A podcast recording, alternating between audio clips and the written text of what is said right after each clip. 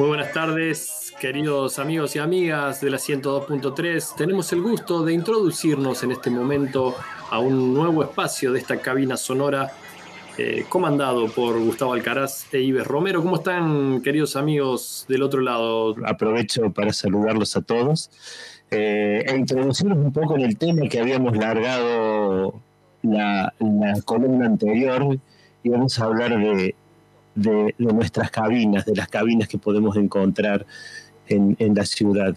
En, en, esa, en esa búsqueda de pronto sucedió algo que de alguna manera nos llamó la atención y sin saber bien eh, por qué me interesó en la situación, aún no lo tengo claro, pero estoy casi seguro que probablemente el inesperado y poco común respeto de ambas por esa luz a la que mucha gente no la tiene en cuenta a la hora de definir su suerte. Fue quizás el verdadero motivo. Lo cierto es que sin más estaban allí a una distancia que podría, pondría a muchos nerviosos y sin duda, y aunque no tengo elementos científicos para probarlo, iniciando un diálogo en el mismo momento en que tomaron conciencia cierta de su casual situación. Como en tantas ocasiones, vieron que es difícil imaginar qué te lleva a establecer una conversación con alguien extraño. O será, quizás, que por alguna razón si hubiera un conocimiento o amistad previa, no lo sé, ¿cómo saberlo?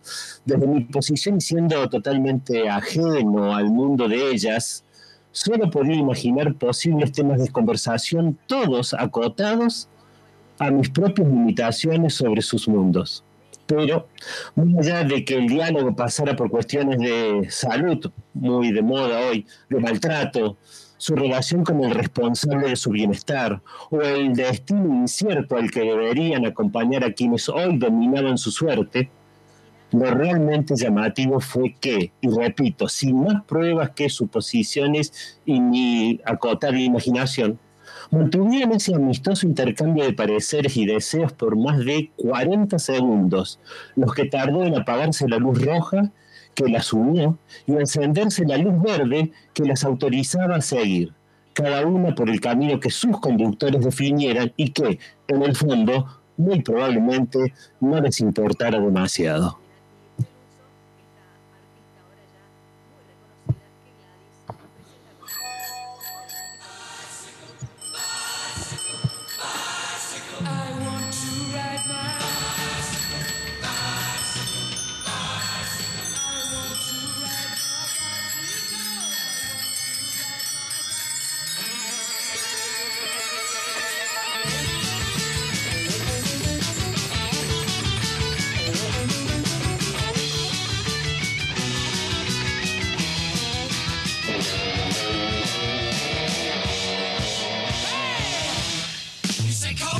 cake. You say John. I say Wayne. Hot dog. I say Cooler Man. I don't want to be the president of America. You say Smile. I say Cheese. Cartier. I say Please. Income tax. I say Jesus. I don't want to be a candidate for Vietnam or Watergate. Cause all I want to do is. Smile.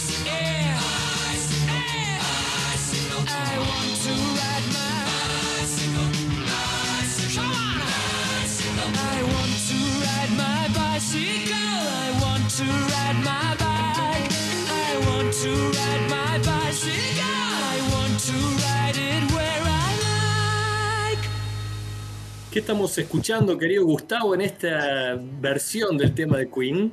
Tomamos, eh, bueno, repito los saludos y, lamento que Libes no con, con, sus problemas técnicos no, no, nos pueda acompañar, pero lo que escuchamos es Bicycle de Queen. perdón, Gustavo, lástima que la audiencia no está viendo las señas que hace. Si fuera un programa de TV, quizás podríamos comunicarnos por señas, pero agradecemos que Ives esté presente en esta columna con sus señas, su lenguaje mudo del otro lado de la, de la pantalla. Eh, bueno, estábamos escuchando Bicycle, pero con algunas, eh, algunos toquecitos, me parece. De... Sí, sí, sí, tenemos, eh, tenemos la intención de, que, de, armar nuestros temas en función de, de, nuestras cabinas y de nuestras columnas, y entonces hicimos una pequeña edición, un poco como, como cierre de esta historia que contábamos, que como decíamos al principio, retomando la idea de, la cabina, ¿no? de ese espacio que, nos, que nosotros construimos eh, que nos es grato, que nos permite estar, quizás en esta época con un poco más de obligación que en otras. Eh, y dentro de estas cabinas que estuvimos con el Indio investigando y dando vueltas, nos quedamos, encontramos la cabina de nuestro amigo Valentín, que es un bicicletero. Eh, dentro de la charla que tuvimos, que ahora probablemente escuchemos este, un resumen de esa charla, eh, salió esta idea de, la historia de la amistad espontánea de estas dos bicicletas paradas casualmente en, un semáforo de cualquier esquina de nuestra ciudad, ¿no? Eh, fue bastante interesante la charla que tuvimos y, realmente eh, en, el, en, el, ir y venir nos dimos cuenta, o, sea, llegamos a la conclusión de lo importante que puede ser la posibilidad de, de pensar en bicicletas para la ciudad, eh, incluso desde la idea que nosotros tenemos de lo que aporta sonoramente una bicicleta para nuestra ciudad. Si te parece, y, para no hacerla más larga, vamos a escuchar entonces eh, un resumen, la charla fue muy larga, de nuestro amigo Valentín que nos permitió meternos en su cabina y, e intercambiar algunas ideas, que es el audio número 2. Atención a la audiencia, entonces nos zambullimos en la cabina del bicicletero Valentín de la mano del plano sonoro. Bueno, yo creo que un, poco la amansa, me parece, a la ciudad, a la bicicleta. Más allá de escuchar el, típico ruidito del piñón cuando uno deja de pedalear, el cambias un ruidito de un piñón por uno de un auto. Eh, por ejemplo, si cambias cinco autos por cinco bicis, y en una cuadra, esa cuadra va a sonar diferente. Si esas personas, en vez de todos los días pasar por esa cuadra con un auto cada uno, pasan con una bici cada uno y se va a escuchar y quizás se escucha hasta un diálogo en un semáforo entre una bici y otra. El timbre, el cling cling. Eh, inclusive cuando éramos chicos era más un ring ring. Pero bueno, eh, miles de piñoncitos y mete una que otra bocina, y se escucharía más las voces de la gente. Yo creo que se escucharía más las voces de la gente.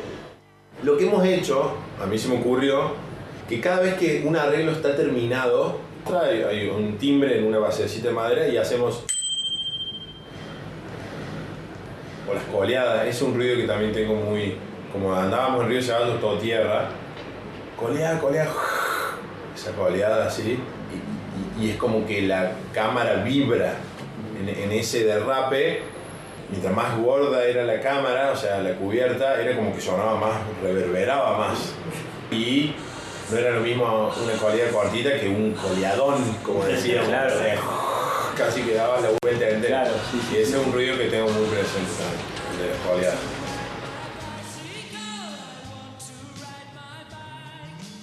Desde la cabina de Valentín eh, recordando quizá viejos eh, encuentros con este objeto que para muchos eh, nos lleva a aquellos gratos años de la infancia y que en buena hora sería poder invocar para trasladarnos y movernos en la actualidad, ¿no? Así es, desde mi internet fantasmática, quiero saber si ahora se me escucha, alguien me escucha. Sí, eso, eso, vos. Me siento el Eternauta, eh, eh, más o menos, ¿eh? Más o menos, pero adentro del traje y sin micrófono al exterior. ¿Cómo se me escucha ahora? Fuerte y claro. Eh, fuerte y claro. Qué alegría, qué alegría poder participar de esta columna. Los saludo a todos, así antes que se me vuelva a cortar la cuestión. la verdad que con el bus estamos muy contentos de habernos encontrado con esta cabina de Valentín que generosamente se prestó, digamos, como, como a pensar él su mundo sonoro. Eh, y cómo interviene su, su, micropartícula en el, en el, concierto de esta ciudad y hasta del mundo, podríamos decir, ¿no? Es casi como un efecto mariposa cada, cada sonido. Em, bueno, nada. Eh, vos, sabés, que y, aprovecho para comentarles a todos en la charla con Valentín, de pronto surgieron recuerdos, como de alguna manera decía el Jero, ¿no? Tras vinieron recuerdos de, por ejemplo, el timbre de la bicicleta, que de alguna manera era parte de la música del barrio cuando yo era chico, ¿no? O el sonido de la bicicleta arando, de desparramando tierra por todos lados, probablemente inmediatamente después del sonido de la coleada de la bicicleta, venía el grito de la madre diciendo no rompas el pasto o algo parecido. Eh, y entonces, bueno, en esa charla se revivieron muchas cosas, ¿no? Sí, sí, sí, sí, sí, tal cual. Tal cual. ¿Tuviste bici con timbre, Jero? Por supuesto que no. Bici con timbre, no, no, no, no llegamos. No, teníamos una Tomaselli Cross eh, para, para derrapar y hacer muchas de estas coleadas, un coleadón, como decían recién, eh, allí en las calles de Tierra del Barrio. Eh, Lucky Monjor hace señas de que sí tuvo bici con timbre, eh, me parece muy bien. Es como, bueno, bici con espejo retrovisor, que eso son cosas que no se usaban mucho en mi barrio, pero si, quieren vamos avanzando hacia una composición, veo aquí en el guion que me pasó eh, Gustavo oportunamente que hay algo ah, ah. más para la audiencia. Así es, así es. En realidad eh, eh, la, cuestión fue como eh, también certificar y, de alguna manera que, todo que todo material sonoro, como decimos siempre en esta columna, eh, puede dar lugar a, digamos, a expresiones, a expresiones musicales o sonoras o lo que fuere. nosotros hicimos una grabación ahí en la, en bicicletería de Valentín, grabamos varias muestras de, sonidos que él nos, nos, nos sugirió como característicos de su, de su hacer cotidiano y se los pasamos a un compositor muy amigo nuestro, Basilio del Boca, eh, que hizo las cosas de la manera en la cual él lo la sabe hacer. Eh, y se lo agradecemos mucho. Así que, Peca, si, estamos, pues, si está por ahí el, audio, eh, lo vamos a escuchar.